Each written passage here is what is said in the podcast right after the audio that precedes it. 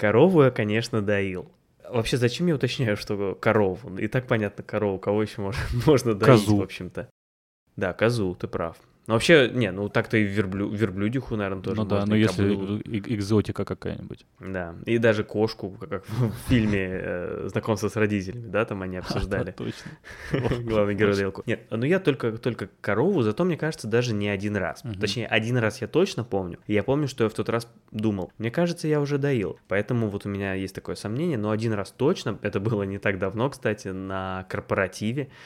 Мы, у, нас, у нас был летом Логично. выездной корпоратив, и там была такая как бы фотозона, ну, там разные, в общем, были места, можно было с трактором сфотографироваться, в таком немножко кантри стиле, и там была корова, можно было сфотографироваться с коровой, и можно было ее подоить. То есть это не то, что какая-то промышленная дойка, что меня там в 6 утра подняли, я пошел в деревне, в дом и надоил целое ведро. Нет, ну, таким похвастаться не могу, а вот только тот случай, ну, чуть-чуть, знаешь, для галочки там пару, пару дойков сделал. А, ну и в Red Dead Redemption 2 еще, конечно же. А, ты не, это все было не про Red Dead Redemption, да? Да, да, нет, да, первая часть нет, но в Red Dead Redemption доил «Будь здоров», там это большая часть геймплея. Да, я тоже э, доил в детстве только, правда. У нас был сосед. э, Это ты был в детстве или корова? э, Я был в детстве, корова была, ну, я не знаю, наверное, сре- средневозрастная у коров. средних лет, Да. Ну, такая обычная корова, буренка. Вот. И у нас сосед э, в деревне дал подоить мне, и потом сестра доила. Но потом э, сестра вообще час зачастила доить корову. Ей понравилось. И Мгм. вот, э, а сосед такой был у нас э, милый, приятный дедушка, он звал. Ну, сестра доила, а я уже один раз подоил, мне как бы все, experience э, закончился, я перестал. Но в Redemption не, не доил еще. Да, да. Ну, у тебя все впереди.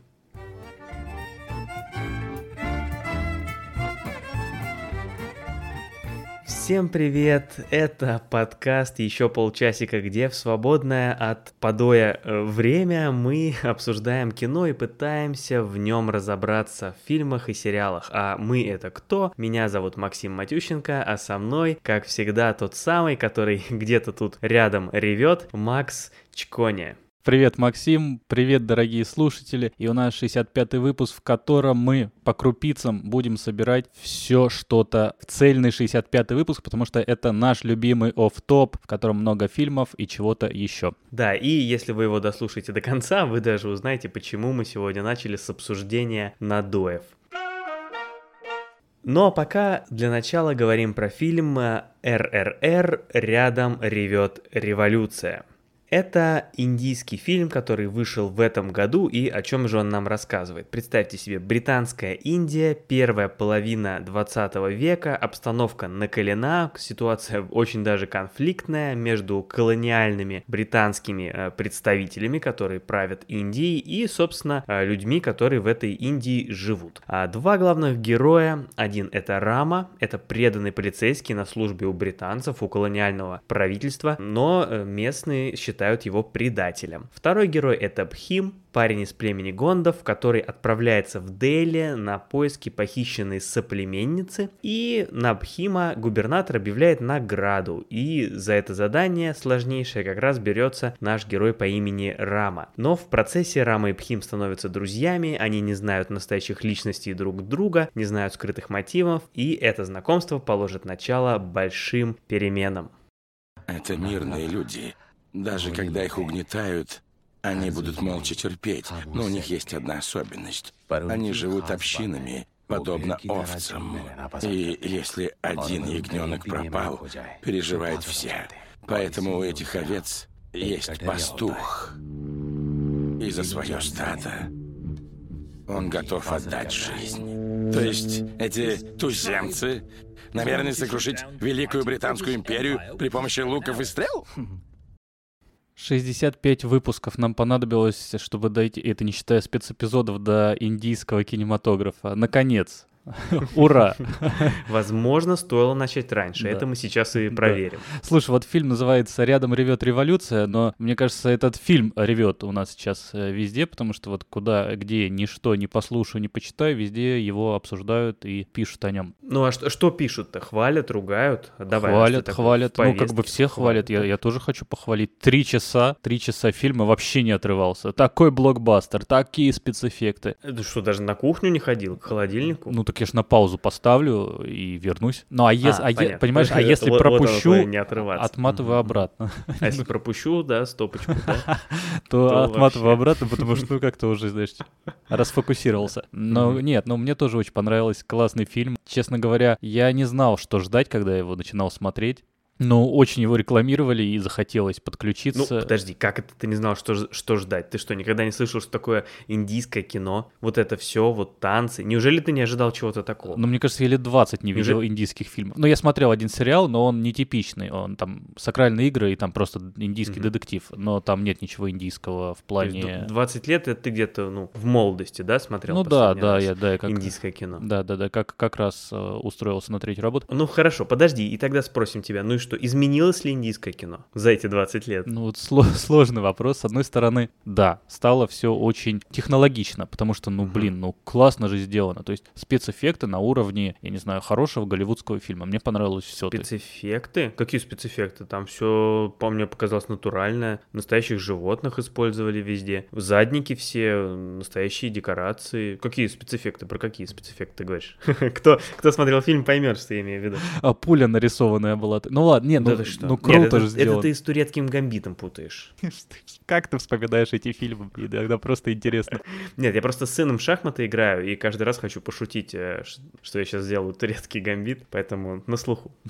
Есть там, конечно, такие немножко, я не знаю, кринжовые моменты, когда кажется, ну это уж чересчур, когда человек берет и кидает мотоцикл. И даже эти моменты, они все равно... Ну, не я знаю, это как в фильме «Любить по-русски» примерно.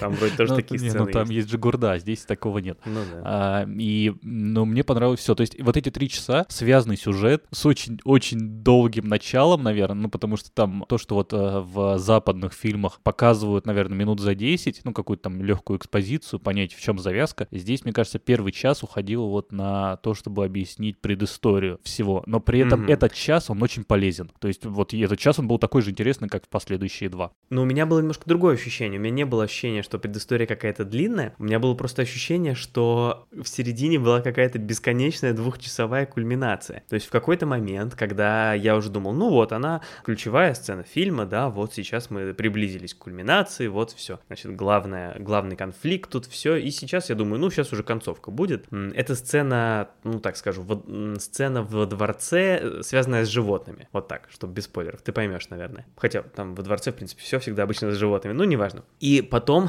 в общем, я, видимо, случайно посмотрел, сколько еще времени осталось, и увидел, что прошла, наверное, треть фильма только. И после этого еще там, потом еще одна, по сути, кульминация, еще, и еще вообще, и- и вот эта середина какая-то была бесконечная. Вообще у меня возникло такое ощущение, что из этого можно было сделать, ну, по сути, сериал. То есть взять эти три часа, в которых все на самом деле достаточно плотно, у меня нигде не было ощущения, что, ну, просто вода налита. Просто у тебя бесконечно вот этот высокий градус, бес- бесконечная кульминация, еще раз скажу. А по сути, если туда долить воды и превратить эти три часа в 6 или в 8, то можно уже сделать и сериал вполне себе там пятисерийный. Ты смотри, ты вот эти три часа смотришь, и у тебя нет ощущения, что он затянутый все равно. А если Да, ты я его... так и сказал. Да, а если вот ты его разделишь, скажем, на 6 получасовых серий, не добавляя воды, то эти полчаса они будут казаться вообще каким-то графическим клипом, потому что ты вот там, ну, первые нет, а там включаешь третью серию, и там у тебя уже сразу идет какой-то вот эти вот полчаса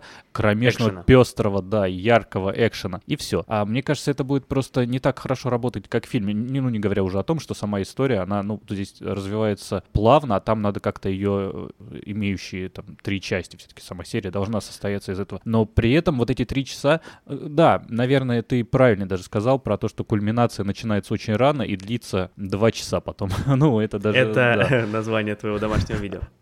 Да, потому Е- что, да, е- Если бы. не продолжай. А Если бы, если бы вот этот вот первый час, да, это, наверное, не начало, это, наверное, кажется, что это весь фильм, а потом два часа просто идет очень долгая развязка, но при этом классно. И мне очень хочется верить, что этот фильм вернет моду на индийское кино не того... А я думал, вернет инвестиции тем, кто... Не, инвестиции оно уже, кстати, возвращает уже все хорошо. Угу. То, что этот фильм вернет, не то, что вернет, он как бы породит новые какие-то индийские фильмы, которые будут приятно удивлять, так же, как «Игра кальмара», да, она может кому-то не нравится, кому-то нравится, но она, ну, явно же породила популярность, вот такой еще более э, усилила. Там же есть э, вот эта вот корейская волна, которая, ну, как бы в поп-культуре, в принципе, такая уже идет там с начала двухтысячных, постепенно все дальше и дальше, а игра в кальмара стала... Кей-поп, например. Во-во-во. Э, игра в кальмара стала такой, Я скажем... не знаю, что это, я просто... Когда э, видел, когда играл в шахматы. И вот этот вот игра в кальмара, она стала такой кульминацией, и сейчас как бы еще, там, не знаю, второй такой а, девятым валом в этой волне. А э, ревет революция, рядом ревет революция, мне хочется верить, что оно как бы даст вот этот импульс индийскому кино с какими-то интересными решениями, потому что все, что выходило до этого, но они все-таки такие были более, чуть более местечковые, хотя и очень аутентичные. Хорошо, ну смотри, вот э, индийское кино сейчас, да, к нам пришло, мы на него смотрим, мы хвалим. Говорят, там иранское кино какие-то награды на московском кинофестивале собирает. Китайский э, кинематограф тоже, в общем, сейчас активен. Вот я, знаешь, даже заметил, э, а, вот Никита, мой сын, смотрит мультики и достаточно часто начал замечать, что производитель мультфильма, хопа, Китай. Да, такие тоже экспортные продукты у них есть. 嗯，Это это как, тебе кажется, случайность? Это не, даже не так. Это закономерное развитие индустрии или, или что-то повлияло на то, что в нашем кинематографе, который нас тут э, окружает, вдруг почему-то стало много этих стран? Абсолютно логично, потому что к какому-то моменту, во-первых, э, скажем, Запад э, не может удовлетворять все спросы, во-вторых, у них есть определенная канва, которая, ну, чуть-чуть поднадоедает. Ну, есть такое, тут как бы куда от этого. А когда ты начинаешь смотреть на азиатское, да, ты там можешь любить, не любить. Сразу тебя перебью. Мне нравится, как ты рассуждаешь про Запад. Видно, что ты перестал а, выступать на, радио, на том радио, на котором ты выступал, и, кажется, собираешься на какое-то другое. Ну-ну, ладно, хорошо. А, нет, я просто про то, ну, ты меня, а, ты меня закапываешь. Придет просто, а, приходит просто момент, когда ты включаешь корейский фильм, и он может тебе не нравиться, нравиться, вот там, тебе может раздражать это переигрывание, вот эта актерская школа корейская, да, когда ты вот смотришь, ну вот это вот как мы обсуждали «Паразитов» и еще какие-то с тобой примеры приводили. И эти фильмы, они все равно удивляют, то есть они свежи. И точно так же вот рядом «Ревет революция», по мне, это просто очень э, свежий глоток воздуха в плане того, что да, это гигантский блокбастер, в котором очень много экшена, очень много спецэффектов, но при этом он не теряет своей аутентичности, там есть та же индийская музыка, та же искренняя, при этом наивная вот это вот отношение между героями, иногда наивная актерская игра. По мне, я смотрел, затаив дыхание, потому что это было, ну, я настолько прочувствовался вот этим моментом, мне даже понравилась музыка, мне понравились очень танцы. То есть это индийский фильм, но снятый за очень-очень дорого и сделанный просто очень-очень круто. Хорошо, понял тебя. Ну да, я, в общем-то, и хотел задать тебе вопрос, так сказать. Мы самого главного слона в комнате, простите за каламбур, не обсудили. Ну, собственно, вот это главная художественная особенность фильма, да, то, что он индийский, то, что там, ну, почти все, что ты, ты почти все назвал. И музыка есть, и танцы есть, и песни есть, когда герои вдруг посреди фильма начинают петь, и экшен совершенно нереальный, когда один человек там может справиться с целой армией или а, побороть тигра. И вот эта актерская игра не совсем нам привычная, порой такая чересчур. Вот это все там есть. Ну, и я так понял, что тебя это совершенно не смутило, и ты этому, этому рад. Ну, тебя же не спущает, когда посередине отверженных все, все вдруг начинают петь тоже, да? Почему, это почему другое. здесь они не могут начать петь? Это, это другое. другое. Ну это да, другое. это другое, да, да. да. Ты, наверное, мог ожидать, что меня это смутит, и я буду сейчас придираться, но я тебе скажу, что нет. А, я не знаю, то ли я правильно как-то настроился и в принципе этого и ожидал, то ли еще что-то повлияло, но я абсолютно спокойно смотрел на происходящее, совершенно никакого кринжа я не испытывал, когда я глядел на эти боевики. И ты знаешь, во-первых, ты сказал про наивность, я согласен, в этом что-то есть такое, знаешь, как будто немножко детское в хорошем смысле слова. То есть если представить, что ребенок может, у ребенка есть бюджет, и он может снять полнометражный фильм, вполне может быть будет что-то такое с борьбой с тиграми, и где человек может перепрыгнуть целую армию, а потом победить ее с помощью палки. Вот что-то такое. Но это, это не смотрится как-то плохо или глупо, ты просто понимаешь, что вот это такая особенность. Вот тут принято так. Мы просто привыкли к кино, которое делается по определенным жанрам, но нас же не удивляет, что там где-то в других странах немножко другая музыка, да? Мы слышим индийскую музыку, сразу понимаем, что это индийская музыка. Мы видим картину, вот у меня есть книга, произведенная, я ее случайно на работе нашел, она издана в какой-то стране, судя по всему, вроде Таиланд, или ну какая-то вот азиатская страна, у которой своя письменность, я вот так сходу не могу э, назвать, или Индо, может Индонезия, я не помню. И э, это книга про, если не ошибаюсь, Томаса Эдисона,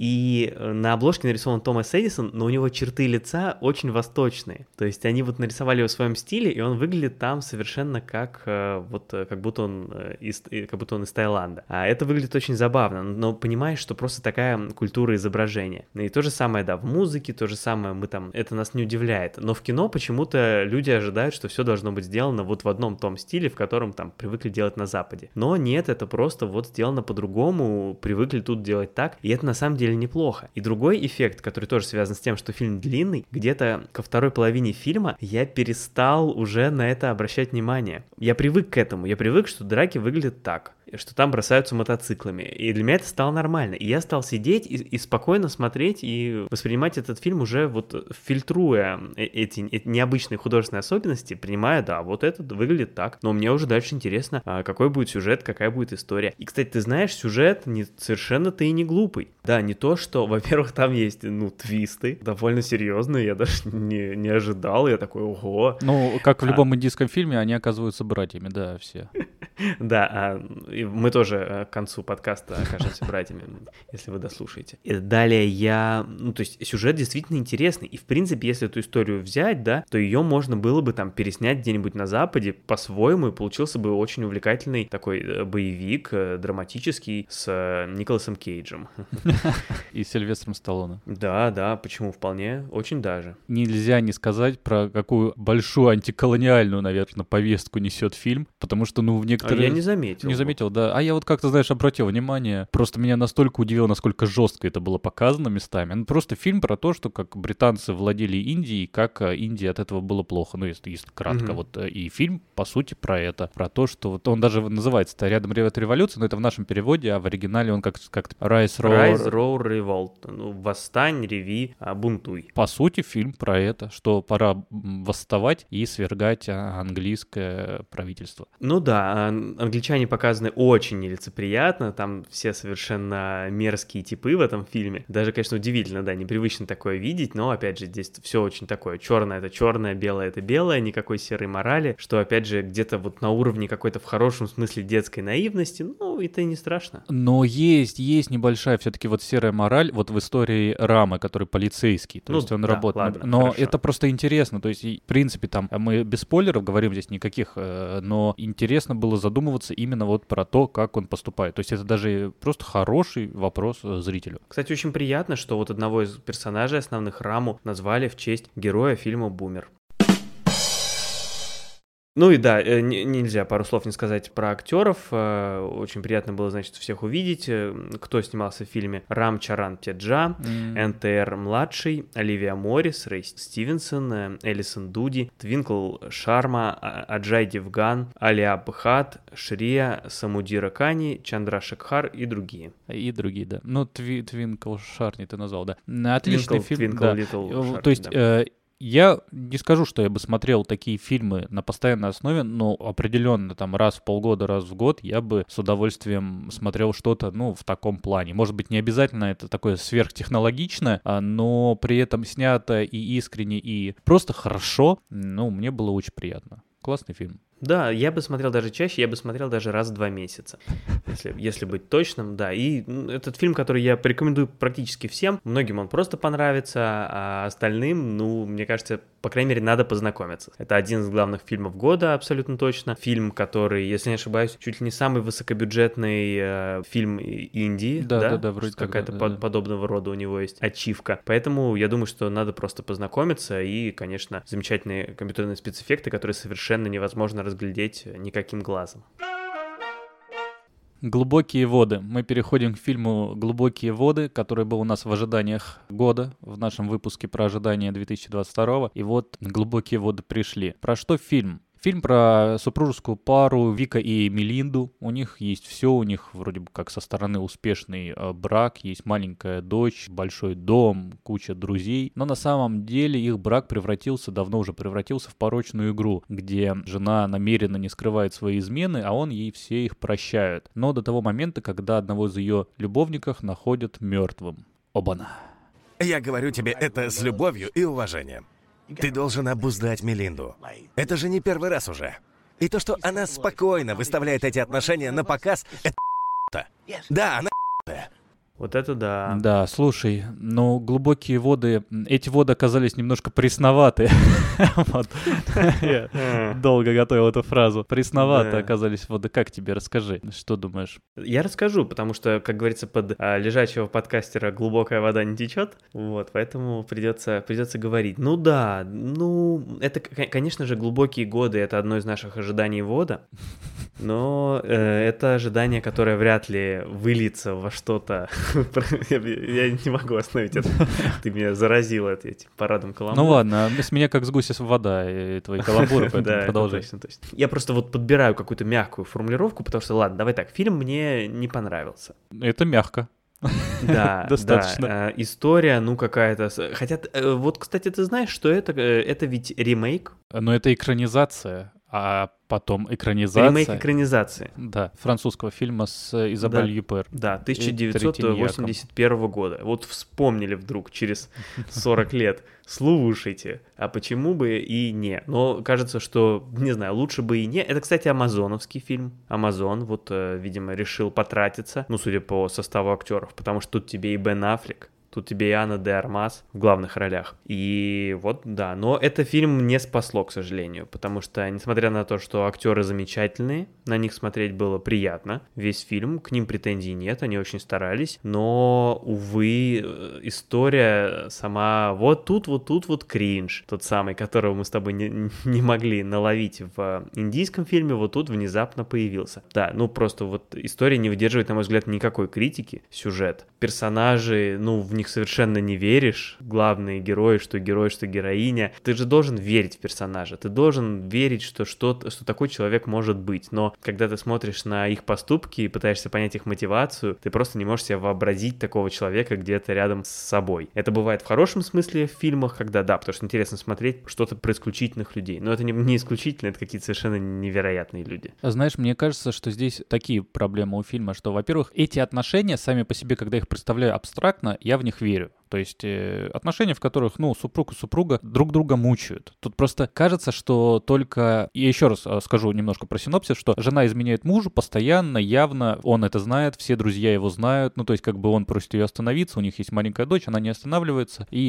это перерастает в триллер. Слушай, звучит отлично, звучит отлично. Ты сейчас описал, мне понравилось гораздо больше, чем э, этот фильм. А вот мне кажется, здесь немножко такое, с одной стороны, режиссерское поражение, потому что как бы смотришь на эту историю, ну, абсолютно нет никакой эмпатии к героям. Ты понимаешь, что на самом деле она неприятный человек, он должен быть тоже неприятным человеком, но этого не чувствуется особо в фильме. И это не проблема Бена Аффлека, просто кажется, что этот человек, он просто страдает, а если бы на самом деле его характер еще ужесточить, сделать менее приятным, то есть не каким-то там вафельным мужиком, который там ходит и говорит, пожалуйста, не надо, не, не изменяй мне. Было бы сильнее. А вторая проблема, мне кажется, что фильм как будто бы очень сильно сокращен. То есть он mm. сам, сам по себе не очень длинный, сколько там он идет, если не ошибаюсь, там вот час 55. Час 55 по нашим временам это вот мы только ну, что трехчасовой индийский. Того, как ты да. посмотрел, да-да-да, индийский фильм, конечно, это уже кажется, что не длинно, хотя на самом деле не так уж и мало. Кажется, как будто бы там вырезали все какие-то моменты, которые добавляют э, характера героям. На примере секса это сделаю.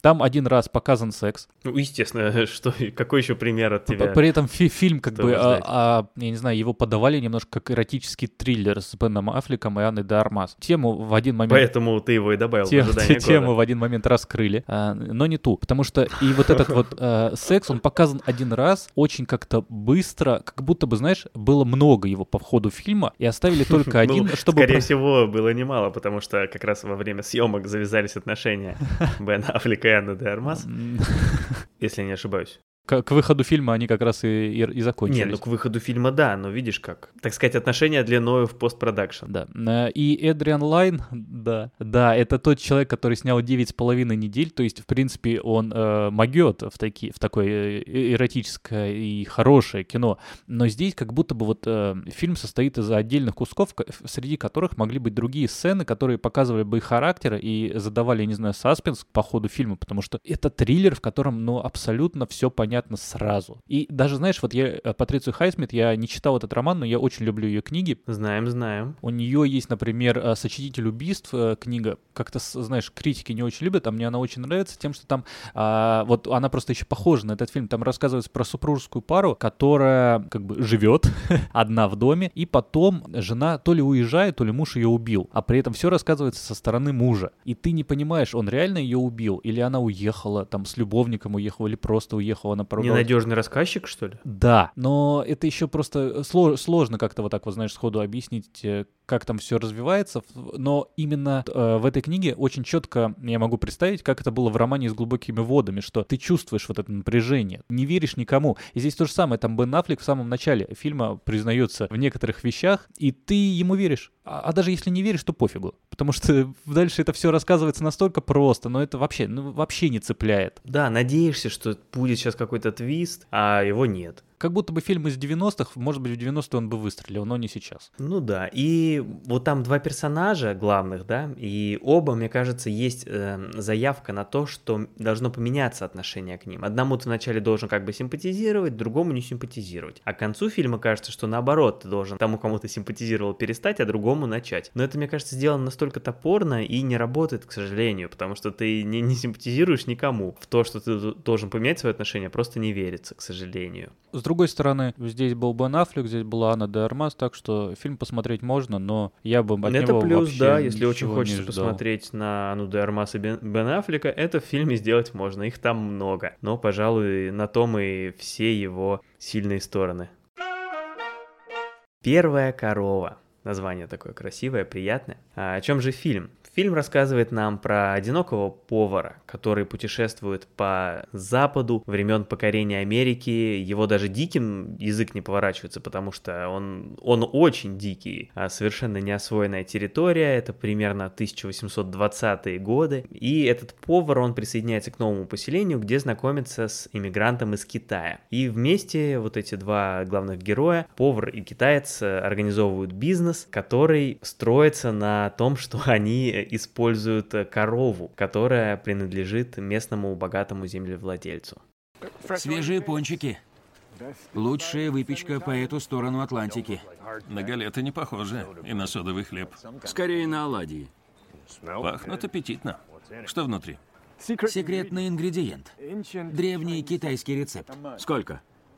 Пять слитков. Или на что-нибудь в обмен.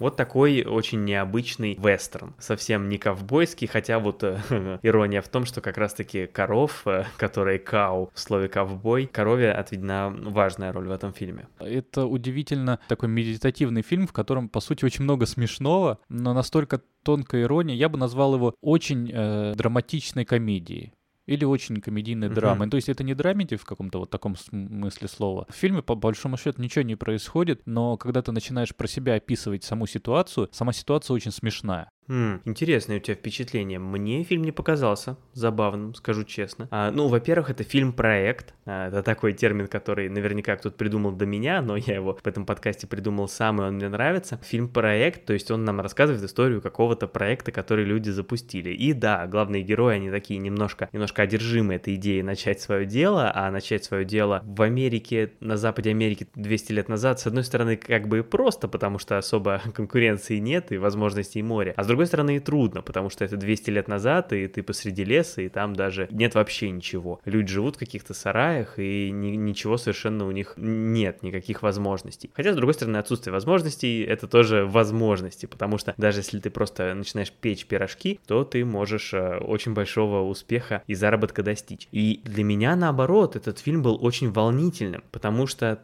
так переживаешь за главных героев, они такие трогательные, и над ними такой, такой риск все время висит, ну еще бы начинать свое дело а в 1820-х посреди леса, и ты очень переживаешь, что с ними сейчас случится что-то не то. Есть такое ощущение, что, да, ты как бы напрягаешься, что сейчас будет что-то плохое, э, но мне кажется, в какой-то момент фильма ты понимаешь, что фильм, в фильме не может быть очень плохого. Он просто как-то вот, знаешь, вот этой вот грустью, такой вот этого медлительностью, такой гипнотизирующей, просто несет, я не знаю, ну то ли добро, вот я не знаю, вид добротой от него. Вот эти вот злодеи, вот этот губернатор, которому принадлежит корова, mm-hmm. он вообще какой-то карикатурный. То он злой такой губернатор и говорит такие mm-hmm. вещи типичные для губернатора, но настолько они все продуманы, такая милая история про двух авантюристов, которые по большому счету, ну, сами по себе они не авантюристы, они просто нормальные, хорошие, они хорошие люди при этом. Ты как бы ждешь все время при этом подвоха от одного из них, ну, как минимум, мне кажется, на протяжении фильма. Смотри, как еще совпало-то, а? Мы с тобой сегодня как раз перед записью подкаста говорили про дойку коровы, и вот у нас фильм про корову. Удивительно, удивительное совпадение. Да, вот бывает же так, как обычно все оказалось закольцовано. Да.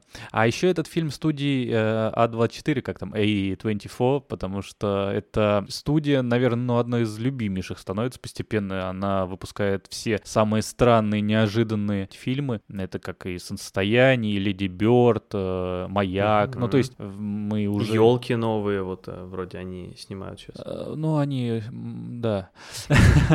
И это фильм, который полностью вписывается в их концепцию. Фильм, который приятно удивляет. Я бы не назвал его каким-то откровением. Там два часа, два часа медленных видов. Но эти два часа, кстати, пролетают довольно быстро. Не то чтобы фильм не, не затянутый, он не надоедает, и, в общем-то, еще раз из-за того, что ты переживаешь, что время идет, идет довольно быстро. И для меня развязка наступила как-то даже быстрее, чем я ожидал. Хороший фильм, который приятно посмотреть вечером, и я вот опять отмечу, что если дождливая погода, то вообще очень, очень хороший фильм. Проморзгло, когда на улице, а ты сидишь дома и тебе тепло. Мне кажется, смотреть этот фильм, ну, просто приятно. Mm-hmm. То есть э, все более и более актуальным он становится, да, погода все больше дает нам возможности его посмотреть. Ну да, когда ты смотришь, как люди там 200 лет назад мерзли без каких-то совершенно удобств, жили в сложнейших условиях, а ты сидишь в тепле, да, наверное, кого-то это, кого-то это порадует. Скажи, это вот Дикий Запад э, похож на Red Dead Redemption 2 вообще? Вот э, Давай, хорошо. Или Red Dead Redemption 1, я могу и с ним спра- сравнить. С, с одним я, я и сам могу сравнить, а вот второй... А ты, я... ты что, первый играл? Да, первый играл на Xbox. Ты прошел? Насколько я помню. Ничего себе. Да, а первый я мы... играл, я во второй не играл. Что же мы сидим тогда?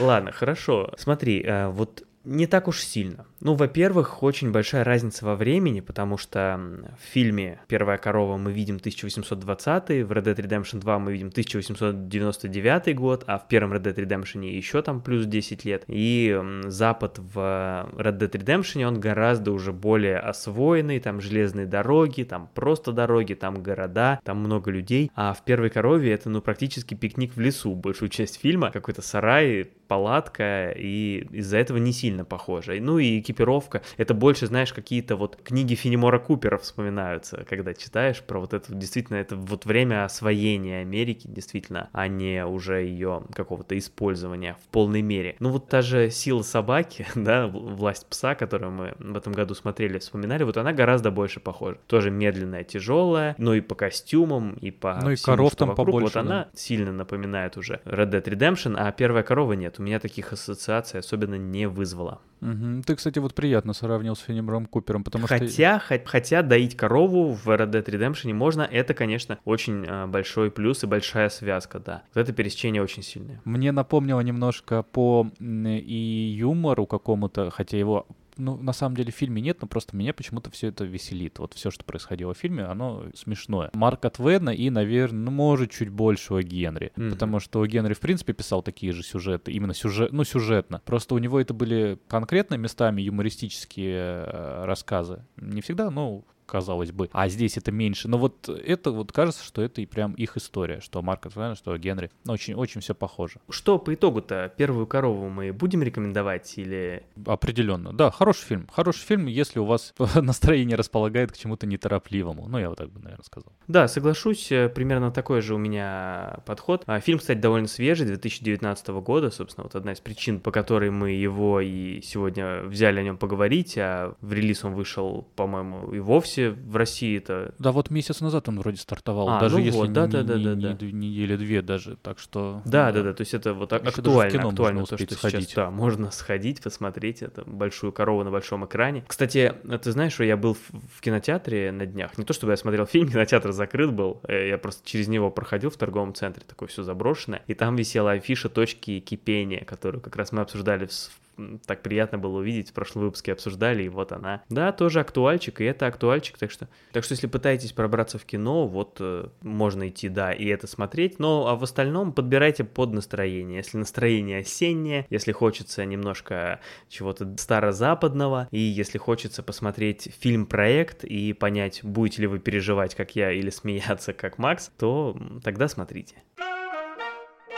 Продолжая, вот ты Red Dead Redemption взял, так разби- разбередил игровую рану. Давай сделаем сегодня мини-рубрику и с тобой обсудим наши игровые, видеоигровые успехи последних недель, месяцев, чего хочешь. Э, про что Наконец-то, почему-то так соскучился в подкасте про игры поговорить. Да, можно себе позволить. И, друзья, если вам интересно про игры, то расскажите нам об этом, о чем вам вообще интересно послушать. Для этого можно прийти в наши соцсети, в ВК, в Телеграм, в Инстаграм. Там у нас есть профили, на которые можно подписаться, каналы, ссылки всегда есть в описании. Там у нас есть чаты, где можно пообщаться с другими слушателями э, и с нами тоже. Вот, а если хотите еще больше принести нам пользы, то расскажите про наш подкаст своим друзьям, то поставьте нам лайки, оценки, отзывы, все-все-все-все-все, и обязательно зайдите на сайт Boosty, на котором, как, как раньше на Патреоне, а, люди нас поддерживают материально и помогают нам всем вместе делать этот подкаст. Спасибо вам, и да, продолжайте оставаться с нами, и в этом выпуске тоже продолжайте оставаться с нами. Да, мы сейчас поговорим еще про видеоигры. Видеоигры, е Да, именно так я, именно так я в детстве говорил, приходя из школы. Я прошел первый Том Райдер. Это перезапуск, я как-то о нем рассказывал, что я собираюсь в него поиграть. Ну да, не тот первый, который 30 лет назад да, вышел, да, да. а Перезапуск этот э, первый. 2013 года, вот эта трилогия. Мне понравилось. свежак, свежак, всего почти 10 лет игре. Да. А мне понравилось, правда, понравилась хорошая игра, продуманная, приятная физика, интересная история. И все это я думал, пока не начал вторую часть, которая называется Rise of the Tomb Raider. Как мы закольцовали опять э, прямо Rise Roar Revolt там у нас Вот, было, вот, да? И тут да. теперь Rise of the Tomb Raider. Потому Отлично. что я начал эту часть, э, прошел совсем немного, там процентов 10, судя по игровой статистике. И знаешь, все, что я говорил о первой части, во второй части еще круче, и мне еще больше нравится, будто создатели, знаешь, они прям проработали все, что было в первой части, улучшили, прям вообще вот не хочется отрываться. В первой части там мы играем за Лару Крофт, расхитительницу гробниц, да, и исследуем какой-то маленький остров э, не- неподалеку от Японии. Придумал каламбур. Лара Крофт — восхитительница глазниц. Замечательный каламбур. А во второй части мы отправляемся в Сибирь. Представляешь, во- в Сибирь. Вот э, это совпало. Да, хотя там... Твоя любимая Сибирь. э, говорят, что, ну, как говорят, там исторически правильно, в Новгородскую область надо было отправляться. М-м. Я как бы особо в этом не силен, поэтому мне нравится то, что дело происходит в Сибири, все интересно. Хотя там есть э, флешбеки с Сирии, например, тоже интересный момент. Она, так, скажем так, обучающая часть проходит практически э, как раз в Сирии, а потом отправляемся уже в Сибирь, снега. И знаешь, Мгм. очень интересно. Идешь, там находишь какие-то маленькие клады, все интересно изучать, там очень интересный способ прокачки героини, рюкзака, там вс- всего снаряжения. Все очень продумано, мне прям очень нравится, и история выглядит намного органичнее, чем в первой части, в которой она была простая и несколько обрезанная. А здесь все уже кажется такой, уже прям глобальный фильм. То есть, если даже вот оценивать это не как игру сюжетно, а именно как кинопроизведение, то мне кажется, это даже как кино смотрелось бы вполне, вполне ничего. Вот такой вот у меня итог. Очень неплохой итог. Слушай, ну поделюсь тогда и я своим. Я прошел, как эм, знают уже некоторые, я уже рассказывал об этом в наших бонусных материалах, которые выходят на сервисе Boosty. Кстати, еще одна причина туда сходить. Я прошел GTA 3 этим летом, и это стало моей... Ну, не буду вдаваться в подробности, все знают, что такое GTA 3. Если в двух словах, то об итогах просто. То вполне играбельно, даже хотя уже больше 20 лет прошло с выхода игры. Ты смеялся над 2013 годом. Да-да. Вполне играбельно, и это было десятой игрой, которую я прошел в этом году. Ну, может быть, не так много, да, что поделать, но для меня это повтор личного рекорда года два или три назад. Я тоже прошел 10 игр, тогда это был рекорд, вот сейчас второй раз, и, в принципе, еще есть э, несколько месяцев, чтобы еще хотя бы одну пройти и рекорд повторить. Но это будет сделать сложно, потому что основная игра, в которой я сейчас играю, это Elden Ring, Souls-like, да, от студии From Software, которую мы знаем по сериям Dark Souls, которую мы знаем по игре а, Sekiro, по... Ну, ну, казуалка такая, да, я понял. да уж, да уж. То есть это... Ну, на самом деле э, Elden Ring гораздо дружелюбнее для людей, хотя это тот же Souls, но когда туда приходишь после Dark Souls, это вот действительно как легкая прогулка. Ну, не то, что легкая прогулка, но у тебя, у тебя там сразу есть fast travel, у тебя куча каких-то других вещей, которые твою жизнь делают легче. У тебя там, например, нет таких ситуаций, что ты застреваешь на боссе, потому что тебе всегда есть куда пойти, чем заняться. Э, в общем, да, это гораздо дружелюбнее. Посуду помыть, да, потом вернуться к игре. Да, да, да, да, да. Именно так у меня обычно и происходит. Но вот э, у меня есть друзья, которые играют в эту игру параллельно со мной. Кстати, привет им, если слушаете этот подкаст. Друзья, очень рад. И очень интересно вообще одновременно проходить игру, при том, что мы примерно в одном и том же месте, хотя игра синглплеерная, ну там есть мультиплеер, но мы все на разных устройствах, поэтому не можем вместе поиграть. Ну, в смысле, каждый у себя дома на своем устройстве, поэтому не можем вместе поиграть. И все равно интересно очень обсуждать, кто чего нашел, кто кого победил. Они не играли раньше в Souls, и вот им сложно, ну не то, что сложновато, они дальше, чем я прошли оба, но у них ощущения такие, что да, вот им с непривычки Souls, конечно, знакомство с Souls, это Souls это Souls. Э, наверное,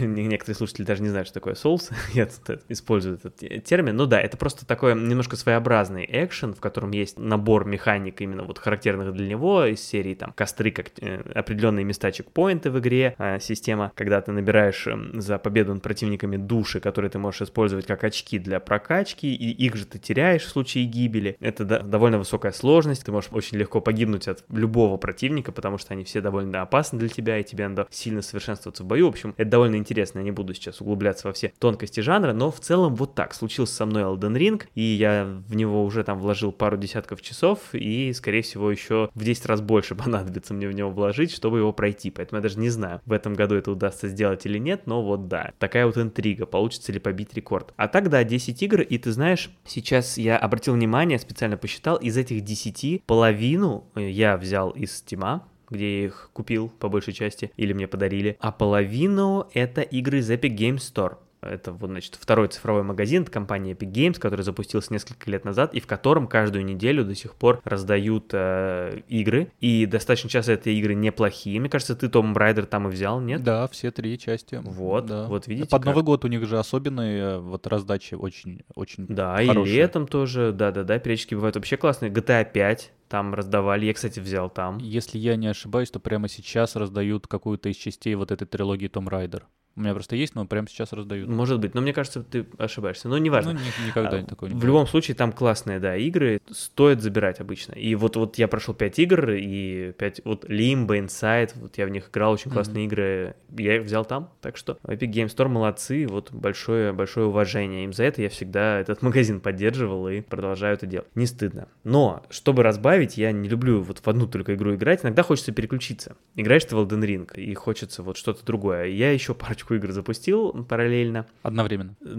Ну, потому что Elden Ring, ты говоришь, полегче стал, чем э, Dark Souls. Да, да, да, могу сразу две играть. Э, одна из них это сериал, они все небольшие. Одна из них это сериал Cleaner. Это, по сути, стелс, про... Это опять каламбур, да, у нас сегодня очень каламбурный выпуск. Сериал Клинер такой серийный уборщик. Это про человека, который приезжает на место преступления и делает там уборку. Он бегает по уровню, пока его не видит. Полицейский собирает там тела, оттирает кровь. Сериал Клинер звучит как программа, которая очистит э, на компьютере твои, не знаю, незавершенные процессы.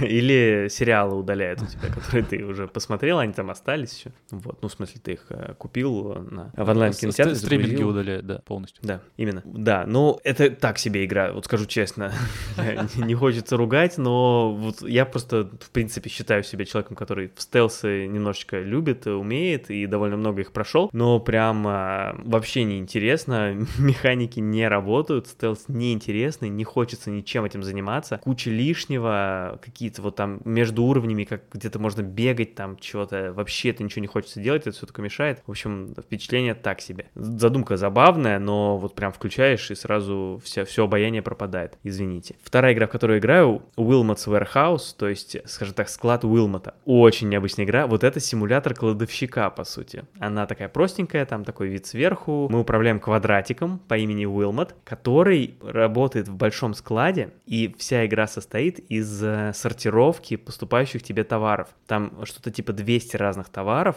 такие тоже квадратики с рисуночками. Они поступают тебе, сначала у тебя только 10 разных товаров открыты, и все больше и больше и больше. Они тебе поступают, у тебя ограниченное время, ты должен их рассортировать, растаскать по своему складу, а потом к тебе приходят коллеги и говорят, мне нужно это, это и это, то есть вот две фазы в игре. И ты должен вспомнить, где у тебя это все лежит, то есть это задача такая еще, придумать принцип, по которому ты эти 200 разных карточек рассортируешь, да, например, по темам здесь у меня связанное с морем, или там по цветам, здесь у меня желтый и так далее. И, в общем, это достаточно увлекательно. С одной стороны, такой медитативный процесс, потому что очень приятно этим заниматься, вот раскладывать, сортиров, сортировать, наводить порядок. Там есть фазы, когда у тебя нет ограничения по времени, ты можешь просто наводить порядок. Это, конечно, очень приятно. Ну, игра, ну, во-первых, сама задумка инновационная, это не то, что там тупо стелс, которых миллион. Действительно, новая механика. Сделано очень приятно визуально, звук и музыка, в общем, милая, маленькая маленькая, очень классная игра. То есть человек, который работает вот как э, на складе в Амазоне, да, может прийти домой и расслабиться немножко, отдохнуть. Да, расслабиться. Да, как... да. Или посмотреть снятый Амазоном э, фильм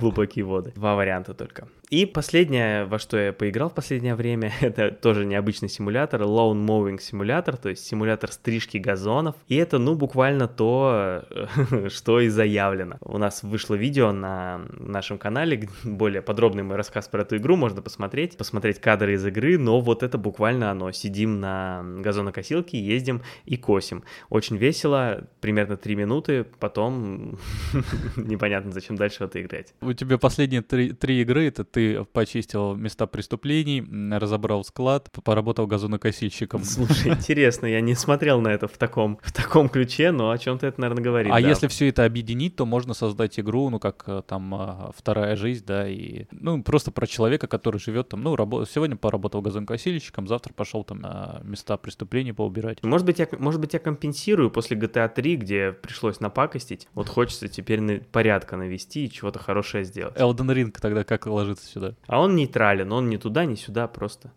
Просто добавляет. Там, там есть душ. все, там есть все, да. Собрал немножко душ и принял его, как говорят водопроводчики. Спасибо тебе, Максим.